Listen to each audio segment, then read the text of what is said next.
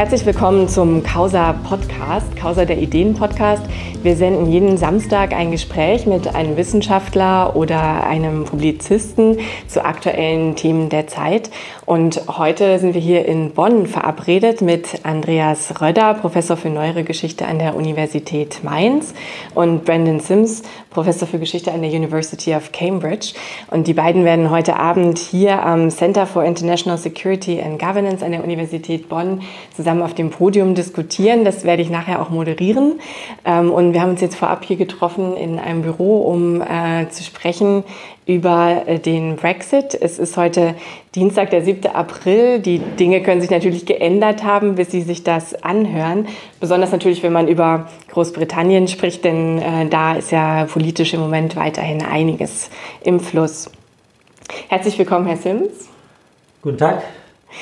Ähm, wir vielleicht zum Anfang ein paar Fragen zu den aktuellen Ereignissen, in der Hoffnung, dass sie sich nicht so schnell überholen.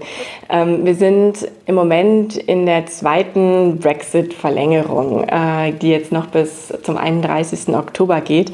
Erwarten Sie denn, dass sich überhaupt irgendwas Substanzielles bis dahin tut im Vereinigten Königreich?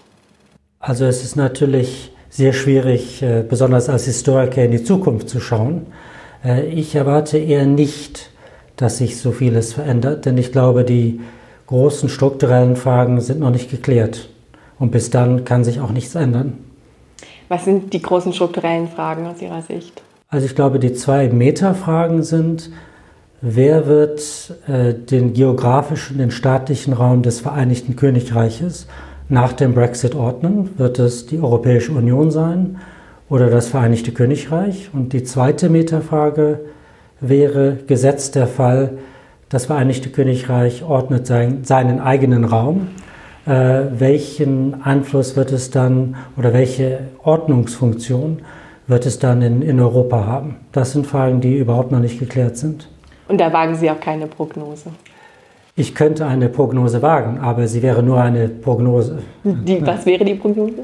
Also ich glaube letztendlich, dass das Vereinigte Königreich seinen eigenen Raum ordnen wird. Und ich glaube auch, dass es eine Ordnungsfunktion für das Vereinigte Königreich innerhalb Festungseuropa geben wird. Aber ich glaube nicht, äh, dass die Europäische Union das so ohne weiteres hinnehmen wird.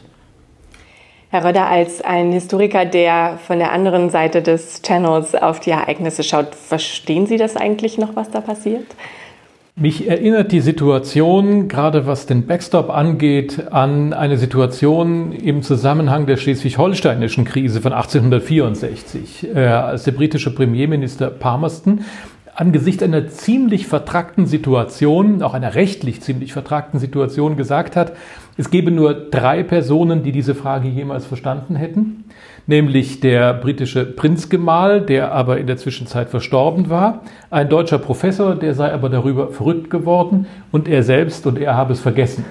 Tatsächlich habe ich bei der Frage des Backstop auf der ganz konkreten Ebene wirklich die Schwierigkeit zu verstehen, wo die Problematik letztendlich liegt. Aus dem Grund, als ich verstanden habe, dass alle, die Europäische Union, ebenso wie alle in Briten, sowohl die äh, Reluctant Remainers als auch die Brexiteers alle eigentlich eine harte Grenzkontrolle an der Grenze zwischen der Republik Irland und dem Vereinigten Königreich vermeiden wollen.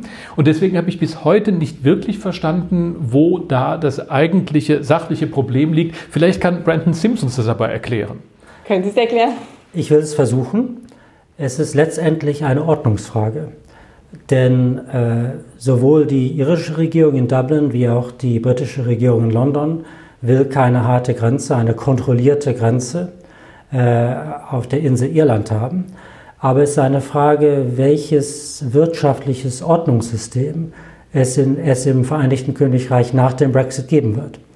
Die Europäische Union behauptet, dass wenn die, das Vereinigte Königreich nicht Teil der Zollunion ist, dass dann von Seiten der Europäischen Union es, es ein Bedürfnis, äh, einen Zwang geben wird, äh, äh, eine Zollgrenze, das heißt eine, eine europäische Zollgrenze zwischen Nordirland und der Republik Irland zu errichten. Und das will natürlich die irische Regierung ähm, vermeiden. Und deshalb verlangt sie, und bis jetzt mit Erfolg, dass äh, es keine weiteren äh, Unterhandlungen in der Brexit-Frage gibt, bis die britische Regierung konzidiert hat, dass, äh, die, dass äh, Großbritannien äh, Teil der Zollunion bleibt oder äh, im Fall, dass es austritt, dass dann Nordirland aber Teil dieser Zollunion bleibt. Das würde also bedeuten, um konkret zu sein, dass ein sehr wichtiger Teil des britischen Wirtschaftslebens dann von der Europäischen Union geleitet würde und nicht vom britischen Volk.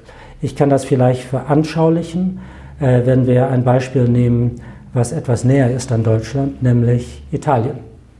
Wenn Italien jetzt sagen würde, wir treten aus aus der Europäischen Union, wenn dann die österreichische Regierung sagen würde, dass ein solcher Austritt äh, den, äh, das Zusammenleben zwischen den zwei Völkern, der Deutschen und der Italienern in Südtirol gefährden würde, und dann verlangen würde, dass die Zollgrenze nach dem Austritt Italiens nicht am Brenner, das heißt zwischen den beiden Staaten, zwischen Österreich und Italien liegen sollte, sondern zwischen Südtirol und dem Rest Italiens, also innerhalb Italiens. Das wäre sozusagen die Analogie. Hm. Und die britische Vorstellung, dieses Problem so zu lösen, dass die britische Seite mit der Lösung zufrieden wäre, würde dann wie aussehen? Die britische Seite behauptet, man kann eine solche Zollgrenze mithilfe hauptsächlich der Technologie hm. bewachen. Und die europäische Seite, spezifisch die äh, irische Regierung, behauptet, das ist nicht möglich. Ist es also vielleicht auch ein Vertrauensproblem, äh, dass man der britischen Seite nicht zutraut, dass sie die technische Überwachung so machen würden, dass es einen weiter den Warenfluss geben kann? Also es ist auf der einen Seite äh, ein, ein ein Gegenüber von technischen ähm, Meinungen, aber ich glaube, es ist auch sehr stark eine politische Frage. Denn die irische Regierung versucht natürlich auch hiermit äh, sozusagen äh, ihren Standpunkt innerhalb äh, Nordirlands äh, nicht nur zu verteidigen, sondern unter Umständen auch zu erweitern. Und was ich befürchte, ist, dass die Europäische Union sich jetzt zum Anwalt des irischen Nationalismus äh, in Nordirland gemacht hat. Äh, der nationalen Sache äh, der irischen Regierung. Und ich finde, das ist sehr problematisch. Jetzt steht ja der Vorschlag im Raum eine temporäre Zollunion bis 2022. Das ist das ganze sozusagen nitty-gritty, das Klein-Klein der Brexit-Verhandlungen. Aber Sie haben schon gesagt, die nationalen Fragen spielen auch für die Iren noch heute noch eine große Rolle. Mhm. Überhaupt spielen Fragen der Nationalität, der Nationalität, der nationalen Identität, der Selbstwahrnehmung, Fremdwahrnehmung in dieser ganzen Brexit- ähm, Geschichte eine, eine wahnsinnige Rolle, vielleicht mehr, als man das sich als moderner Europäer jemals hätte mhm. erahnen können. Und ich finde, Sie beide haben Bücher geschrieben, äh, die sich auf eine sehr gute Art und Weise mit ein bisschen unterschiedlichen Blickwinkeln mit diesen Fragen beschäftigen. Das ist einmal von Ihnen, Brandon Sims, äh, Britain and Europe, was jetzt gerade in der deutschen äh, Übersetzung nochmal als erweiterte in einer erweiterten Fassung äh, herausgekommen ist im Frühjahr.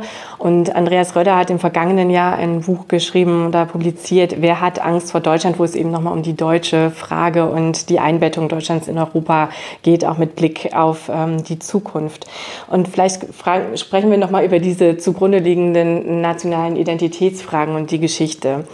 Ähm, Brandon Simpson, in Ihrem Buch schreiben Sie äh, über äh, UK, Europe made us. Was meinen Sie damit? Ich meine damit, dass man sich äh, das heutige Vereinigte Königreich nicht ohne den europäischen Rahmen vorstellen kann. Äh, das Vereinigte Königreich ist entstanden 1707 äh, mit der äh, Vereinigung der Parlamentarischen Union zwischen England und Schottland dann erweitert 1800, äh, 1801 äh, mit der Union mit, mit Irland. Äh, dieser Verbund äh, ist geschaffen worden äh, aus strategischen Gründen, weil man dann gemeinsam in Europa und in der Welt vorgehen wollte. Und es war, und das ist sehr wichtig auch für das, was Sie vorhin ansprachen, das war und bleibt eine Union von Nationen. Das heißt also, der englische Nationalstaat hörte 1706 auf zu bestehen. Ab 1707 gibt es nur noch Großbritannien und danach das Vereinigte äh, Königreich. Man schaffte dann also eine neue Identität, die britische. was aber sich äh, speist aus den vier Nationen. Also das Vereinigte Königreich, das ist für meine Begriffe sehr wichtig, ist eine multinationale politische Union. Hm. Sie, ähm, dieses Buch ist äh, angelegt auch als ein Anschreiben gegen das Inselnarrativ, wie Sie das nennen. Also Großbritannien, das sich in irgendeiner Form äh, nicht nur geografisch, mhm. sondern eben auch als Nation, als, als isoliert, als äh, alleinstehend wahrnimmt. Äh, inwieweit ist das denn verkehrt? So nehmen wir die Briten ja auch manchmal wahr. Irgendwie anders. Sie haben völlig recht. Es ist ein, ein Teil von einem bestimmten Narrativ in Großbritannien selbst. Äh, sozusagen das Tory-Narrativ aus dem 17. und dem 18. Jahrhundert, wo man äh, behauptete, äh, das Schicksal äh, Großbritanniens liege eigentlich auf dem Meer, äh, in Übersee, in den Kolonien und man sollte sich eigentlich abwenden von Festlandeuropa. Und die Whigs, das waren dann eher die Europhilen, ähm, die Tories wären dann die Euroskeptiker, sie waren der Meinung, man könnte eigentlich die Sicherheit des Vereinigten Königreiches nicht gewährleisten, ohne eine starke Politik in Europa zu betreiben, ohne Verbündete zu haben. Und ich glaube, die hatten recht. Denn äh, man muss sich ähm, vergegenwärtigen, dass äh, in der frühen Neuzeit und auch heute Meere ja nicht nur teilen, sondern sie verbinden auch. Und es ist nicht weit von Calais nach Dover oder von Antwerpen. Und darum war die britische Politik immer darauf aus, äh, diesen Bereich irgendwie zu neutralisieren. Also es konnte keine Sicherheit für die Briten geben ohne Sicherheit in Europa. Und das bleibt auch der Fall. Wie sieht das für Deutschland aus, Herr Röder? Wie hat sich Deutschland oder wie hat sich die deutsche Nationalität, äh, nationale Identität herausgebildet im Zusammenspiel mit äh, den europäischen heute Partnern und welche besondere Rolle hat Großbritannien vielleicht dabei gespielt? Als sich zu Beginn des 19. Jahrhunderts so etwas wie das moderne Nationalbewusstsein herausbildet, haben die Deutschen im Vergleich, Vergleich beispielsweise zu den Franzosen das Problem, dass es keinen Staat gibt, an dem sich diese Nation irgendwie aufhängen kann. Ersatzweise haben sich die Deutschen daher nicht als Staatsnation, sondern zunächst als Kulturnation verstanden. Und das verbindet sich mit der Romantik im frühen 19. Jahrhundert mit all ihren etwas schwärmerischen, ausschweifenden Zügen. Und das, die Entstehung des deutschen Nationalbewusstseins ähm, hat eben sehr viel mit diesem Selbstverständnis als Kulturnation zu tun, das zunächst einmal durchaus universalistisch angelegt gewesen ist. Heinrich Heine hat von äh, der Mission der Menschheitsbefreiung im Zeichen der Aufklärung gesprochen und Heinrich Heine war ja kein Nationalist im modernen Sinne. Und dennoch hat er von der deutschen Sendung gesprochen und da ist schon der Kipppunkt mit angelegt, inwiefern nämlich das deutsche Selbstbewusstsein, Selbstverständnis als Kulturnation immer auch mit der Tendenz dazu einhergeht, sich äh, kulturell oder auch moralisch überlegen zu fühlen. Und der Inhalt des deutschen Selbstverständnisses, der hat sich vom 19. Jahrhundert bis zur Gegenwart völlig verändert. Vor 1914 galt als deutsche Kultur, galten als die deutschen Tugenden Tapferkeit, äh, Innerlichkeit, Ehrlichkeit, Gedankentiefe, Autorität und Gehorsam. Alles das hat sich sehr grundlegend gewandelt. Aber diese Tendenz zum moralischen Überlegenheitsgefühl, die ist im deutschen Selbstverständnis geblieben und die haben wir sehr deutlich beobachten können im Herbst 2015 in der Willkommenskultur. Da war ja schon die Vorstellung dahinter, in einem Maße einer humanitären Mission zu folgen, die, in, in dem die anderen diese entscheidende Frage eben nicht adressieren, und wir beobachten es auch in einer gewissen Form der deutschen Überheblichkeit gegenüber den Briten in der Brexit-Frage. Also diese Vorstellung, die ja in Deutschland herrscht, bisschen verknappt gesagt, dass die Briten sie irgendwie nicht mehr alle beieinander haben, hängt ja auch mit der Vorstellung zusammen, dass die Deutschen die Lehren der Geschichte in besonderem Maße verinnerlicht hätten und diese Tendenz zur moralisch-kulturellen Überlegenheit, das ist eine deutsche Tradition, die wir bis heute beobachten können. Mhm.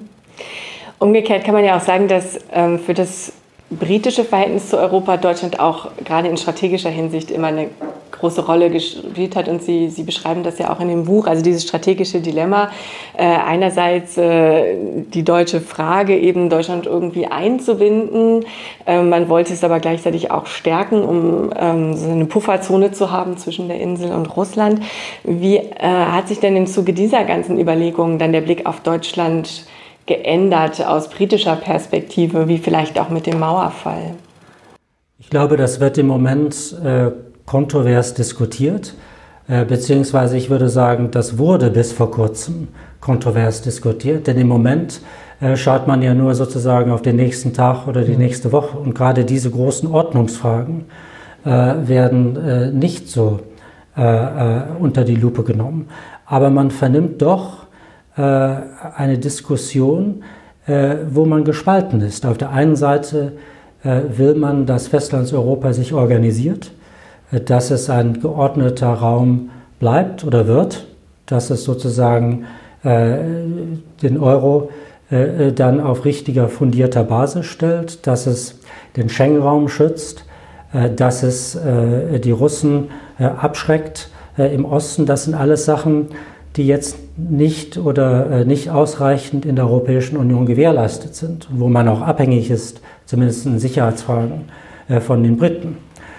Und das äh, bedeutet, äh, das ähm, verlangt nach einem starken Deutschland, was agiert. Auf der anderen Seite gibt es gewisse Probleme oder gewisse Befürchtungen, dass Deutschland dann zu stark innerhalb dieser Europäischen Union wird und dann auch versucht, eben auch nach dem Brexit äh, das Vereinigte Königreich wirtschaftlich zu ordnen. Eben zum Beispiel über, über diese Zollunion. Wobei das eigentlich nicht äh, mit deutschem Machtstreben zusammenhängt, sondern eben mit der irischen Frage, wie wir bereits erörtert haben. Ja. Das beschreibt ja das äh, deutsche Dilemma in Europa, das auf der einen Seite von der deutschen Führung erwartet wird, mhm. auf der anderen Seite aber in dem Moment, wo Deutschland Führung in Europa ausübt, den deutschen Vormachtstreben vorgeworfen wird. Ich würde gerne zum, äh, zur Frage Deutschlands äh, und des Vereinigten Königreichs äh, in Europa und in der Geschichte des 20. Jahrhunderts noch etwas ergänzen, was, wie ich glaube, auch in der Rückschau für uns politisch heute von Bedeutung sein kann. Im Grunde muss man ja sagen, ist das deutsch-britische Verhältnis im 20. Jahrhundert eine Geschichte der verpassten Gelegenheiten. Immer wieder, wenn es notwendig oder historisch gesehen, wenn man das normativ sagen möchte, wenn es gut gewesen wäre, haben Briten und Deutsche versäumt, zusammenzukommen. Das gilt schon vor dem Ersten Weltkrieg 1911 für die Haldane-Mission und noch am 30. Juli 1914 hätte es eine Möglichkeit geben können, die deutete sich so ganz vage an, dass im deutsch-britischen Einvernehmen man irgendwie diesen Ersten Weltkrieg hätte verhindern können. Das ist nicht geschehen. Ähm, nach dem Ersten Weltkrieg in der Zwischenkriegszeit kommt es ja zu der fatalen Situation, dass Franzosen und aber auch Briten in den 20er Jahren den Versailler Vertrag weitgehend gegenüber der Deutschen Republik exekutieren und in den 30er Jahren gerade die Briten aus schlechtem Gewissen über den Vertrag von Versailles dann der deutschen Diktatur entgegenkommen, die wiederum ganz anderes im Schilde führte. Es gibt dann die Situation, wo es etwas wie eine Annäherung gibt, das ist oder Partnerschaft gibt, das ist tatsächlich nach dem Zweiten Weltkrieg der Fall. Aber was sich schon fatal ausgewirkt hat, das ist dieses große Auseinanderstreben zwischen Britannien auf der einen Seite und Deutschland und Frankreich auf der anderen Seite in den 80er Jahren. Margaret Thatcher hatte keine Vorstellung davon, wie ein Europa nach dem Ende des Kalten Krieges aussehen sollte. Keine konstruktive Vorstellung davon. Aber sie hatte eine klare Vorstellung davon, welche Schwierigkeiten eine vertiefte europäische Integration mit sich bringen würde. Kohl und Mitterrand hatten eine sehr klare Vorstellung davon, wie ein solches Europa aussehen sollte. Aber sie hatten keine Vorstellung davon, welche Schwierigkeiten das mit sich bringen würde. Und da gehen auf eine möchte fast sagen, fatale Weise in den späten 80er Jahren die Wege insbesondere Deutschlands und Frankreichs und des Vereinigten Königreichs auseinander. Und auch das ist etwas, was dann mit der Spätfolge des Brexit ähm, die europäische Ordnung nach dem Ende des Ost-West-Konflikts ziemlich massiv belastet hat. Würden Sie das auch so sehen oder sind wir auch kurz davor, wieder eine Chance zu verpassen? Also wir haben ja schon, Andreas Röder hat schon gesagt, es gibt so ein Herabblicken der Deutschen auf die in Anführungszeichen irrationalen mhm. Briten im Moment. Wenn man mit britischen Politikern spricht, hört man auch immer wieder äh, eine große Enttäuschung heraus, mhm. dass Deutschland sich in den Brexit-Verhandlungen in Brüssel nicht stärker auf die britische Seite ähm, gestellt hat. Sind da Enttäuschungsmomente, die zur nächsten verpassten Chance führen werden? Ich glaube schon. Aber zunächst möchte ich mal kurz auf das zurückkommen, was Herr, Herr Röder gesagt hat, ähm, dass die Franzosen und die Briten zwei grundverschiedene Einstellungen zum europäischen, zum Integrationsprojekt hatten. Also praktisch in, in den 80er Jahren äh, meinten die Franzosen, äh, Deutschland würde jetzt äh, immer größer und stärker und man müsse es einbinden in einer vertieften Europäischen Union. Und die Briten, spezifisch Margaret Thatcher, waren der Meinung, wenn man das tut, dann macht man Deutschland über diese Europäische Union mhm. nur noch stärker. Und letztendlich war es so, dass die Franzosen Angst vor Deutschland hatten und die Briten letztendlich nicht. Und das hängt natürlich mhm. äh, daraus, das hat schon Herr Röder angesprochen, äh, mit der Erfahrung des 20. Jahrhunderts zusammen. Den kann man eigentlich als kolossalen Ordnungskampf in Europa verstehen. Äh, letztendlich zwischen dem Vereinigten Königreich und seinen Verbündeten äh, und dem Deutschen Reich. Und dieser Ordnungskampf ist in der ersten Hälfte des äh, Jahrhunderts natürlich von den Briten gewonnen worden. Im Ersten Weltkrieg natürlich. Dann gab es nicht nur den Versailler Vertrag, sondern auch eine britische Okkupationszone in Köln, hier im Rheinland. Dann natürlich nach dem Zweiten Weltkrieg. Also Nordrhein-Westfalen als Land ist von den Briten gegründet worden. Also die, die Lebenswelt der Deutschen ist eine, die eigentlich auch von den Briten äh, maßgeblich mitgestaltet worden ist, wie von keinem anderen europäischen Land. Und nun ergibt sich die Frage, und das ist das, was Sie vorhin ansprachen, wie wird man Europa und wie wird es äh, gestalten und wie wird sich die, das Verhältnis zwischen Großbritannien und Europa nach dem Brexit gestalten? Ich glaube, da gibt es im Moment eine verpasste Chance oder es sieht so aus, als ob wir die Chance verpassen werden, äh, nämlich äh, eine neue Form der Konföderation zwischen dem Vereinigten Königreich und der Europäischen Union zu finden. Mhm. Im Moment sind wir noch sehr stark in diesem Ordnungsdenken der Europäischen Union stecken geblieben. Mhm. Äh, und das ist der Grund, warum, wir jetzt im, im Impasse stehen. Ich würde den Befund grundsätzlich ganz teilen und einen etwas anderen Akzent setzen, weil ich glaube, dass äh, diese Konföderation, von der Brandon Sims gerade spricht, tatsächlich äh, notwendig ist. Aber ich zweifle, dass sie tatsächlich in erster Linie vom Brüssel der dann 27 betrieben werden wird. Dieser Player wird Brüssel nicht sein. Ähm, was ich glaube, was in dem Zusammenhang sehr viel wichtiger wäre, Sie sprachen vorhin, Frau Sauerbrei, von britischen Enttäuschungen darüber, dass die Deutschen sich nicht stärker eingebracht haben in den Verhandlungen, sondern dass Barnier und äh, Brüssel mit stark französischer Prägung überlassen haben. Ich bin tatsächlich überzeugt, Stichwort verpasste Gelegenheit, eine Gelegenheit, die Deutschland tatsächlich nutzen sollte, wäre auf der intergouvernementalen Ebene, insbesondere im Verhältnis zu Frankreich, deutsche Strategie in Europa, deutsche Führungskraft insofern in Europa einzubringen, als Deutsche und Franzosen zusammen und die Deutschen auf die Franzosen zugehen sollten, gemeinsam auf Großbritannien zuzugehen, wenn dieser ganze leidige Brexit dann mal äh, über die Bühne ist. Das ist vor dem Hintergrund der Entwicklung beispielsweise der 80er Jahre. Das wäre, glaube ich, eine wirkliche Strategie für Europa, wenn die drei Großen in Europa jetzt nicht permanent dieses äh, Post-Brexit-Trauma weiter kultivieren und irgendwelche Scheidungsfolgen äh, perpetuieren, sondern wenn die drei Großen in Europa auf die Idee kommen, äh, miteinander zu kooperieren. Ich rede jetzt gar nicht von äh, äh, irgendwelchen institutionellen Strukturen. Ich rede von sicherheitspolitischen Ad-hoc-Kooperationen ähm, und äh, ähm, äh, Konsultationen ähm, in der verschiedensten Art. Ähm, nur wenn diese drei Großen in Europa sich auch sicherheitspolitisch äh, koordinieren würden und kooperieren würden, würde das unter Dreien auch sehr viel leichter gehen als in diesem endlosen Prozess der 27 in Brüssel, wo ja 25 mit wirklich weltpolitischen, internationalen, außenpolitischen Fragen auch gar nicht viel am Hut haben. Es gibt ja genug Staaten in Europa, für die die internationale Politik überhaupt keine wirkliche Agenda ist.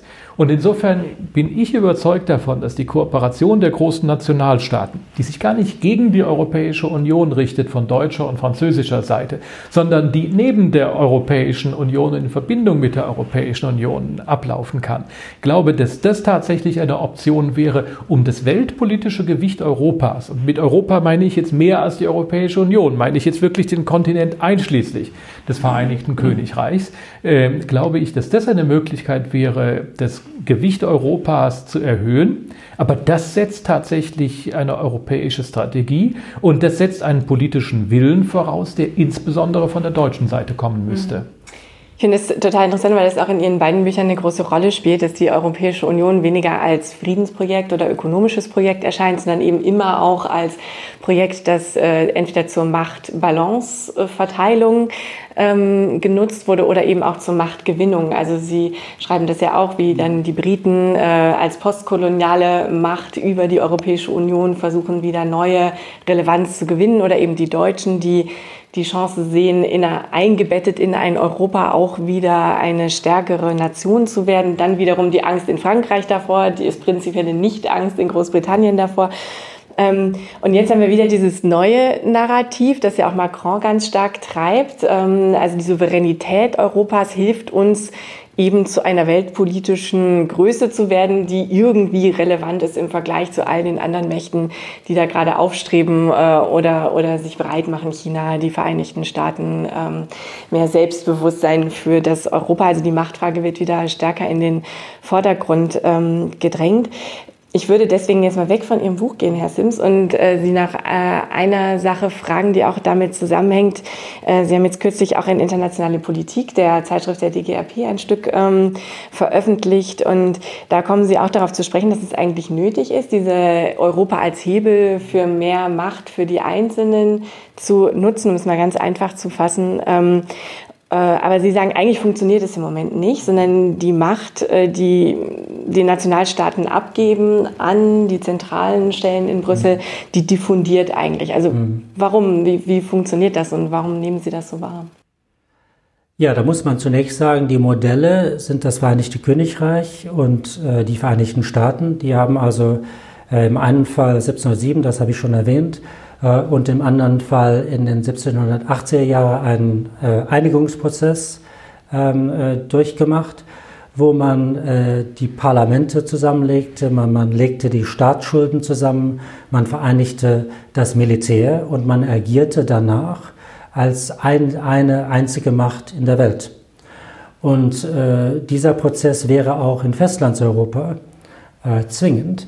Äh, und wir machen das nicht, sondern wir bleiben auf halber Strecke liegen.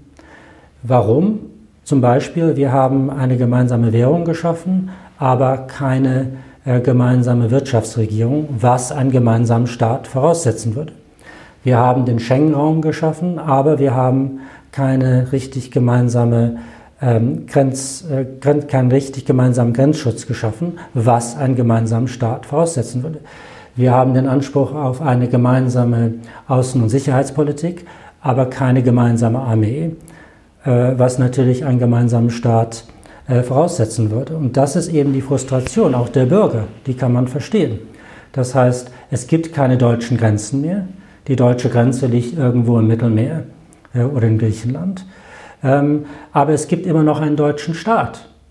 Ähm, und deshalb frage ich etwas provokant vielleicht, die Engländer haben ihren Nationalstaat 1707 abgeschafft und eine neue multinationale politische Union geschaffen. Wann werden die Deutschen das Gleiche tun? Wann schaffen sie die Bundesrepublik endlich ab und machen diese Schritte weiter, bleiben nicht auf halber Strecke liegen, sondern vollenden den europäischen Bundesstaat?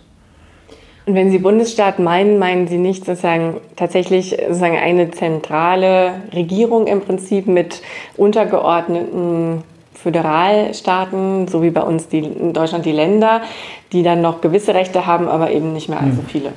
Das wäre die Vision? Genau, es gibt eigentlich zwei Modelle. Es gibt die asymmetrische Union, wie wir sie äh, im Vereinigten Königreich haben, was in gewissen Sichten, Hinsichten auch ein vergrößertes England ist. Das könnte man sich durchaus vorstellen, zum Beispiel Deutschland plus Belgien und Holland und Dänemark meinetwegen. Ähm, aber ich könnte mir auch vorstellen, dass äh, aufgrund der historischen deutschen Frage, dass es sehr viele Leute geben würde, die damit nicht einverstanden sind.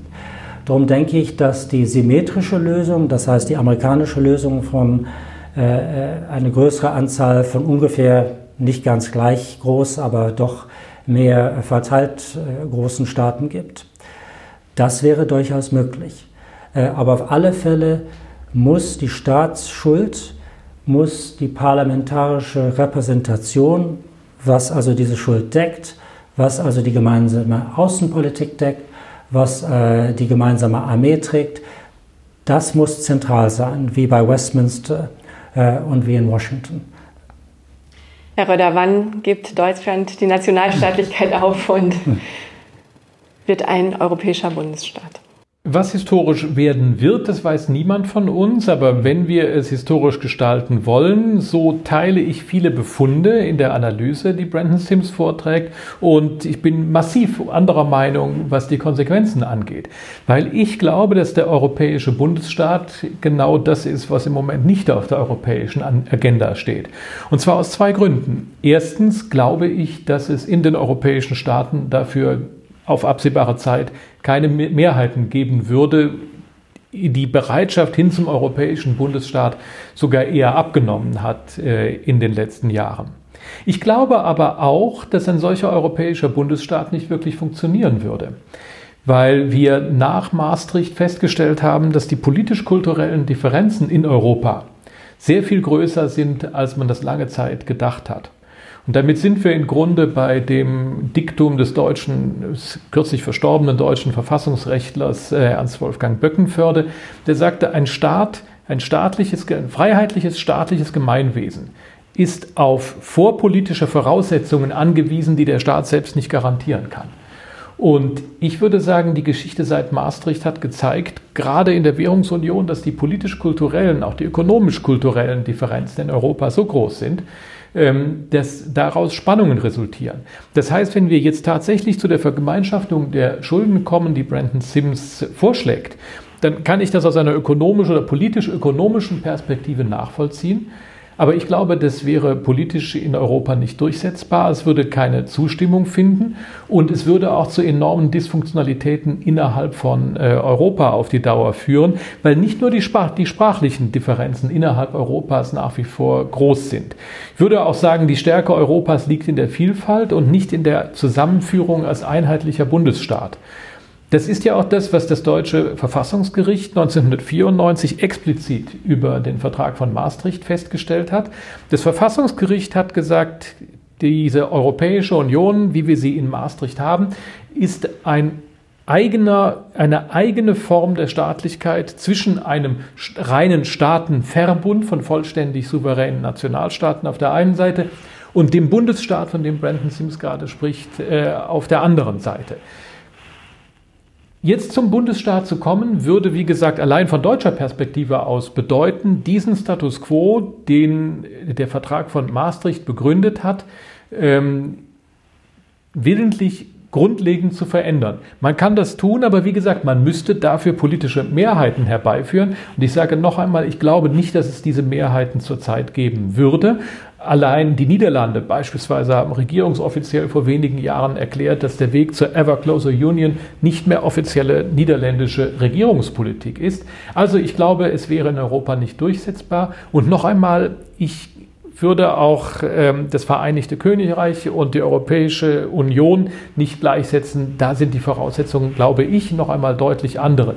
Deswegen bin ich sehr viel mehr ein Anhänger einer flexiblen Union, was also bedeutet, ich teile ganz viele Befunde, äh, auch den Befund der Diffusion von Macht, der absolut dysfunktional ist in Europa, äh, und ziehe daraus aber eine andere Schlussfolgerung, die einer flexibilisierten Europäischen Union. Für wie realistisch halten Sie denn diesen Vorschlag? Ich würde lieber fragen, wie realistisch ist es, äh, dass die Europäische Union und spezifisch äh, die Instrumente, die es schon hat, den Euro, äh, der Schengen-Raum, äh, die gemeinsame Außen- und Sicherheitspolitik, äh, wie realistisch sind die ohne einen gemeinsamen Staat? Äh, die sind ja alle konstruiert in dem Gedanken, dass weiter integriert wird. Ich glaube, äh, ist es mehr realistisch zu sagen, äh, wir vollenden das Werk. Denn wenn wir es nicht tun, besteht die Gefahr des Rückfalls in die ursprünglichen Nationalstaaten. Das heißt, wir haben die Deutschmark wieder zurück und mit allen Instabilitäten für Europa und auch die Machtfrage äh, und so weiter. Und was die Differenzen betrifft, da würde ich nur einwenden, wenn man das historisch sieht, dann waren die Differenzen in Amerika in den 1780er Jahren gewaltig. Wenn man die äh, Federalist Papers liest, also die große Diskussion äh, um die Verfassung, da wird äh, des Öfteren gesagt, wir sind so äh, geteilt, was äh, wirtschaftliche Interessen betrifft, kulturell, Sklaverei, alles Mögliche. Wenn wir uns nicht zusammentun, dann werden wir untergehen als Verbund. Das war ein Argument nicht gegen die Vereinigung, sondern für die Vereinigung. Und was das Vereinigte Königreich betrifft, es ist in der Tat nicht vergleichbar mit der Europäischen Union. Es ist ja mehr als 300 Jahre der Europäischen Union voraus. Ähm, aber es ist auch wahr, dass die Engländer und die Schotten sich nicht besonders mögten über hunderte von Jahren und selbst nach der Union sich auch nicht mögen. Sie mögen sich viel weniger als die Franzosen und die Deutschen. Darum geht es nicht. Sie sind in einer gemeinsamen politischen multinationalen Union, welches mehr als 300 Jahre lang Bestand gehabt hat. Und ich glaube, wenn die Europäische Union weitere 300 Jahre überleben will, dann muss es sich mehr in Richtung äh, das Vereinigte Königreich oder Amerika bewegen, als zurück in Richtung einer flexibleren sogenannten Union. Denn die wird auseinanderfallen, glaube ich. Ihr Gegenvorschlag ist ja eine, äh, ein Élysée à trois mit ähm, Deutschland, Frankreich und Großbritannien als Nukleus einer kleinen, stärkeren europäischen, also ja, eines, eines kleinen, starken Verbundes. Ähm, wie, wie, sehen Sie im Moment dafür die politischen Chancen, dass es da einen engen Zusammenschluss gibt? Ich würde das gerne insofern präzisieren, als es nicht um ein Entweder-Oder geht. Mhm. Äh, und es geht nicht darum, die Europäische Union abzulösen durch ein solches Élysée à trois, sondern äh, es geht darum, das eine zu tun, ohne das andere zu lassen, damit Europa und damit meine ich wieder Europa, das mehr ist als nur die Europäische Union, seine Kraftquellen ausschöpft und globale internationale Handlungsfähigkeit gewinnt. Ähm, für mich ist bedeutsam zu sehen, dass die Geschichte von Maastricht zeigt, dass äh, die, die Übertragung von staatlichen Hoheitsrechten auf äh, zwei Kernebenen von staatlicher Souveränität, das heißt der Ebene der Währung und der Ebene äh, der Grenzen tatsächlich nicht so funktioniert, wie wir das von funktionierender Staatlichkeit erwarten. Die Frage ist nur, zieht man daraus die Schlussfolgerung, dass man sagt, es ist zu viel gemacht worden oder es ist noch zu wenig gemacht worden? Mein Eindruck ist der, dass die Europäische Union durch ihre Überspannung im Sinne der Ever Closer Union, die ja dann irgendwie mit historische Gesetzmäßigkeit, so ist das ja die Vorstellung hinter der Ever Closer Union, auf den Bundesstaat zulaufe. Mein Eindruck oder meine Befürchtung ist, dass diese Überspannung der Europäischen Union die großen historischen Errungenschaften der Europäischen Union eher gefährdet. Und deswegen bin ich dafür, dass die Europäische Union im Sinne der flexiblen Union sich konzentriert auf die Kernaufgaben, wo die supranationale Zusammenarbeit tatsächlich mehr, einen tatsächlichen Mehrwert erbringt. Das sind Infrastruktur, das sind Fragen der Digitalisierung. Wir erleben in einem produktiven Sinne die Anfänge, sei es die Besteuerung der Digitalkonzerne, sei es das Urheberrecht. Infrastrukturpolitik wäre aber etwas, wo Europa zum Beispiel, auch die, damit meine ich die Europäische Union, konstruktiv auf, den chinesischen, auf die chinesische Initiative der Seidenstraße reagieren könnte. Dazu zählt im Übrigen auch die Handelspolitik. Und was die Währungspolitik angeht, bin ich ja auch überhaupt nicht dafür, den Euro wieder aufzulösen. Selbst wenn man sagen muss, wenn man es heute nochmal zu tun hätte, würde man ihn wahrscheinlich besser nicht nochmal einführen. Aber es geht ja auch um die Frage, hier Denkverbote aufzuheben, wie man mit der Europäischen Währungsunion umgeht, was eben auch heißen kann, dass ein Staat geordnet aus der Währungsunion müsste austreten können. Das sind Vorschläge, Vorstellungen, die ich mit einer flexiblen Union verbinde. Aber alles das, eine flexible Union, die sich auf ihre Kernaufgaben konzentriert und dadurch stark wird, die wird ergänzt durch die nationalstaatliche Kooperation, denn auf der internationalen, auf der weltpolitischen Bühne sind es nach wie vor die Nationalstaaten, die zählen. Fragen Sie jemanden aus den USA, aus China, aus Russland, äh, ob die sich nicht als Staaten verstehen. Natürlich sind die nach wie vor agierenden, äh, äh, die, die, Akteure auf dieser Ebene nach wie vor die Nationalstaaten, womit ich jetzt nicht ethnisch homogene Staaten im Sinne von ethnisch homogenen Nationen meine, sondern Staaten als Handlungsträger. Und da wäre meine Vorstellung, dass nach wie vor es eben nicht Brüssel ist, das als internationaler Akteur akzeptiert wird und es auch nicht sein wird, sondern da sind es nach wie vor in erster Linie die Regierungen. Und das hat sich ja zum Beispiel gezeigt im Minsker Prozess. Da war die deutsche Außenpolitik wirklich erfolgreich im Zusammenspiel mit der französischen Regierung und dann auch der Europäischen Union. Oder wie kürzlich, das fand ich eine sehr konstruktive äh, Aktion, Macron beim Besuch des chinesischen ähm, äh, äh, Präsidenten ähm, Merkel und Juncker hinzugenommen hat. Mhm. Das sind Formen von flexibler Kooperation zwischen Nationalstaaten und zwischen ähm, der Europäischen Union. Und die Europäische Sicherheitsinitiative PESCO ist genau so angelegt, dass es eine flexible Kooperation der Willigen sozusagen ist. Und ich glaube, dass diese flexiblen Kooperationen es sind, was die Europäische äh, Union und die europäische Politik im Moment stärker macht. Ob das auf 300 Jahre, wie Brandon Sims gerade die Perspektive entwarf, tatsächlich die tragfähige Lösung ist, das weiß ich nicht. Aber da bin ich tatsächlich äh, auch etwas bescheidener in meinen Vorgaben. Äh, wenn man auf die nächsten zehn Jahre hin die Europäische Union, die ja in oder Europa, das ja tatsächlich in einem harten machtpolitischen Wettbewerb steht mit anderen Staaten, die auch mit ganz anderen Ordnungsvorstellungen in die Weltpolitik äh, hineinwirken. Wenn sich Europa da ähm, behaupten kann, da bin ich schon mit zehn Jahren zufrieden. Ein Gegenbeispiel vielleicht äh, für Ihre These, dass die Nationalstaaten eine größere Rolle spielen, Handelskrieg ähm, mit den USA und Europa. Was, wenn Angela Merkel hätte alleine nach Washington fahren müssen und nicht Jean-Claude ja. Juncker mit einem ganzen Angebotspaket und einem deswegen, riesigen Binnenmarkt im Rücken? Von daher, ähm, deswegen sprach ich ja davon, von einer flexiblen Union, die sich auf ihre Kernaufgaben konzentriert und tatsächlich uns auf die Kernaufgaben konzentriert, äh, in denen die supranationale Europäische Union einen echten Mehrwert erbringt. Und da gehört die Handelspolitik tatsächlich ganz wesentlich dazu. Die würde ich dann auch auf der europäischen Ebene ansiedeln. Vielleicht abschließend eine Frage noch an Brandon Sims, ähm, was ich total spannend fand in dem Text auch, dass Sie ja selber zugeben, dass die europäischen Nationalstaaten im Moment nicht bereit sind, ähm, diese äh, Machtübergabe äh, zu leisten. Und äh, Sie sagen dann, jetzt ist es sozusagen Zeit für die europäische Zivilgesellschaft aufzustehen und den europäischen Nationalstaaten das ähm, abzunehmen. Äh, ist es quasi ein Aufruf für eine europäische Revolution der Bürger?